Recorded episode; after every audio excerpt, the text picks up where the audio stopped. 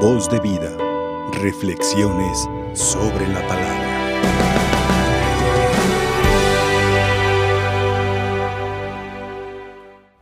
Estamos terminando la última semana del tiempo ordinario. Mañana terminamos con la fiesta de nuestro Señor Jesucristo, Rey del Universo. Y la semana próxima, de lunes a sábado, también es una transición, podríamos decir, entre el año que terminamos y el siguiente año litúrgico que comenzamos con el tiempo del Adviento.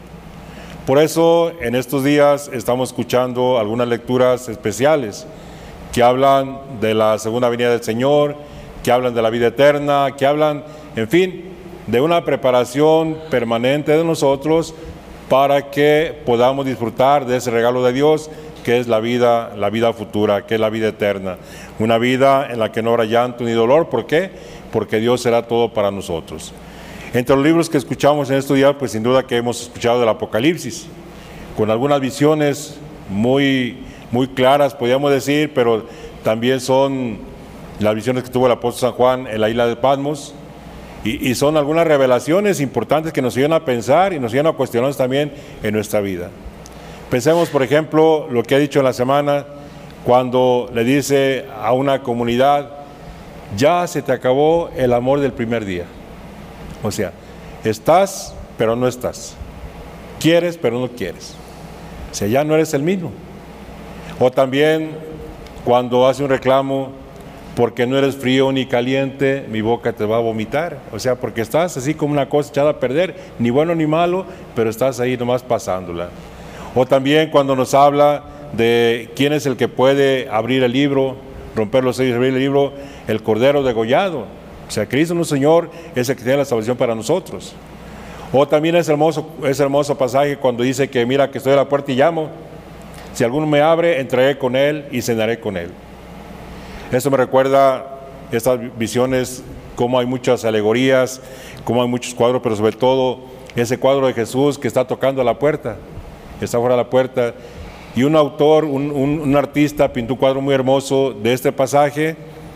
Y entonces cuando estaban criticándolo, porque siempre hay quien critique, dice, oh, no que es perfecto tu cuadro, mira, no tiene chapa, ¿cómo que es perfecta la puerta? Ah, dice, pero es que esa, esa puerta solamente se abre por dentro, porque así es tu corazón. Solamente tú se lo puedes abrir a Dios, no se puede abrir de fuera para adentro, sino de adentro para afuera. Entonces todas estas visiones nos ayudan a llegar a la de hoy que parecería un poco difícil, pero habla de los testigos. No de Jehová, ¿eh? de los testigos que somos los cristianos. Primero habla de dos testigos, de dos olivos, que puede ser, por lo que hace referencia, puede ser a los grandes pilares de Israel, que son Moisés y Elías. Moisés que convirtió el agua en sangre y Elías que mandó las plagas y que evitó que lloviera tres años. En fin, los dos testigos del Señor en el Antiguo Testamento, que son los pilares de la fe de Israel, el fundamento de la fe de Israel. Pero también, sin duda, pues que el Señor habla de nosotros, porque también nosotros tenemos que ser testigos del Señor. Y un testimonio que sea claro, un testimonio que sea transparente, un testimonio que sea perfecto para los demás. Y eso solamente se adquiere cuando nosotros vivimos una vida auténtica de cristianos. No de apariencias, sino una vida cristiana auténtica donde veamos a Dios, pero también veamos a Dios en los hermanos. ¿verdad? Les decía hace ratito que estamos por empezar mañana, a partir de mañana, la gran misión de la misericordia. Y se habla de que tenemos que ser una iglesia samaritana, una iglesia sinodal, los cristianos. Y decía pues sobre todo lo que dice el Papa en el documento de la alegría del Evangelio, que solamente se puede llegar al otro cuando se tiene la experiencia de Jesús. Y una experiencia clara, una experiencia perfecta, una experiencia en la cual hay ese acercamiento personal al Señor para poderlo llevar a los demás. Y es el testimonio que ocupamos los cristianos, es el testimonio que se ocupa en el mundo de hoy, que los cristianos seamos verdaderamente auténticos cristianos, que demos testimonio, a lo mejor no con las palabras, pero sí con la vida que la vida diaria manifieste que somos testigos del Señor y que somos esos olivos que, al pasar de los años están más robustos, están más, más fortalecidos y están más firmes, ¿verdad? Que nada nos tumbe, que nada nos acabe, que nada nos derrumbe. ¿Por qué? Porque tenemos el auxilio del Señor, de la fuerza de los sacramentos y tenemos también la palabra de Dios que nos fortalece y que nos va indicando el camino. Fíjese cómo también el Evangelio nos habla de, de esa realidad que vamos a esperar o que estamos esperando todos Y hay, una, un detalle curioso pues en el Evangelio, la figura de los saduceos y la figura de los fariseos, porque están los dos, aparecen los dos ahí. Primero están los saduceos y luego al final están los escribas y fariseos. Hay pique entre ellos, sus creencias, aunque son del mismo grupo, de la misma fe, pero no son iguales. Los saduceos no creen en la resurrección, los escribas y fariseos sí. Pero todos están en pique con Jesús. Y hoy aparentan algo, o sea, como que se pone una máscara para hacerle a Jesús una pregunta capciosa. Una pregunta doble, a ver qué responde y según lo que responda, acusarlo. ¿Por qué no están haciendo esto? Habiendo ver de qué acusan a los demás.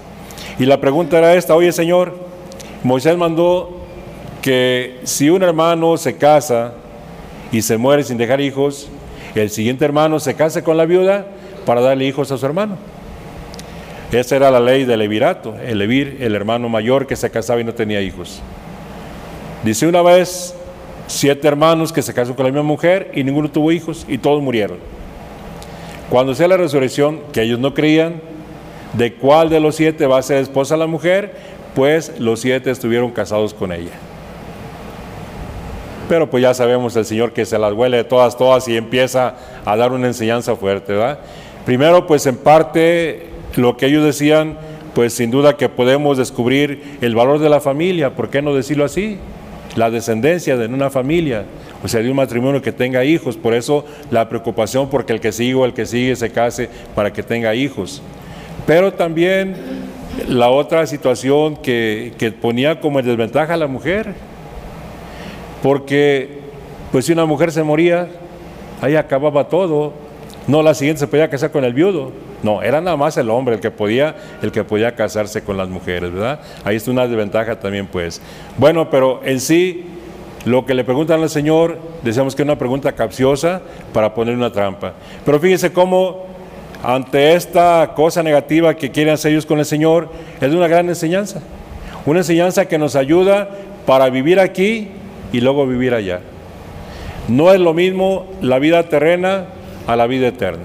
Son diferentes las vidas. ¿Por qué? Porque aquí en la vida eterna, aquí en la vida terrena tenemos necesidades, tenemos preocupaciones, tenemos muchas cosas que nos hacen falta, a veces carencias, dolores, todo esto, ¿verdad? Ya desde el Antiguo Testamento, el libro de sabiduría o el profeta Isaías habla de la otra vida como un festín de manjares suculentos donde Dios va a hacer todo para todos y Él mismo va a servir. Ya no habrá llanto, no, habrá dolor, no habrá nada que nos, que nos tenga aquí tristes, que nos tenga como estamos muchas veces aquí en la tierra. Pero en la otra vida, ¿qué va a pasar? ¿Va a continuar la vida de aquí? No. Va a ser una vida diferente. Una vida en la cual vamos a gozar de la presencia de Dios y no vamos a tener ninguna necesidad. No va a haber necesidad de que se casen. No va a haber necesidad de comer, no va a haber necesidad de nada. ¿Por qué? Porque Dios va a hacer todo para todos. Y entonces vamos a ser como los ángeles. Fíjese, no vamos a ser ángeles, ¿eh? Vamos a ser como los ángeles. Somos más que los ángeles. ¿Por qué? Porque somos hijos de Dios. Y los ángeles no son hijos de Dios, son criaturas de Dios, pero no son hijos de Dios. Nosotros somos más todavía que los ángeles. Por ejemplo, fíjense, ningún ángel puede comulgar. Nosotros sí comulgamos, recibimos al cuerpo de Cristo, ¿verdad? Todos somos más que los ángeles. Vamos a una vida glorificada.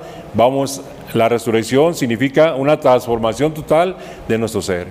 Ya vamos a ser seres santificados, podríamos decir. Vamos a gozar de la presencia de Dios y eso, pues, ¿qué más podemos querer? Es lo máximo que podemos anhelar. Pero el problema está que se nos olvida. Se nos ha olvidado, al menos en nuestro tiempo, que somos creados para amar y servir a Dios en esta vida y después ver gozar y de Él en la otra. Ahora parecería como que nuestra meta es aquí, aquí el tener, el poseer, el saborear, el disfrutar, el parrandear, todo, todo aquí en la tierra y se nos olvida la vida eterna. Entonces, este tiempo final del, del año litúrgico, principio del año litúrgico siguiente con el Adviento, va a estar recordándonos siempre esa meta a la que estamos invitados. Y, por ejemplo, vemos que un corredor, alguien que va a participar en una carrera, pues se prepara, se prepara para su carrera. Alguien que va a jugar fútbol se prepara para jugar el fútbol. Alguien que va a ir a una caminata larga empieza poco a poco a caminar para ir habituando su cuerpo a lo que va a hacer. Y un cristiano que va a buscar la vida eterna, ¿qué tiene que hacer aquí? Pues ir buscando los medios, ir aprovechando los medios que tenemos para nuestra santificación. Y esos medios pues son los sacramentos, la palabra y los sacramentos. Ojalá pues que anhelemos siempre esa vida eterna y nuestra vida la orientemos hacia allá, hacia la vida eterna. No a otro lado, no, a la vida eterna para que gocemos de esa presencia de Dios para siempre, donde lo contemplaremos cara a cara como Él es. Hoy es día especial, dedicado a la Santísima Virgen. A ella le pedimos que como buena madre nos lleve de su mano para que un día estemos con ella en la casa del Padre. Que así sea. Que así sea. Voz de vida. Reflexiones sobre la palabra.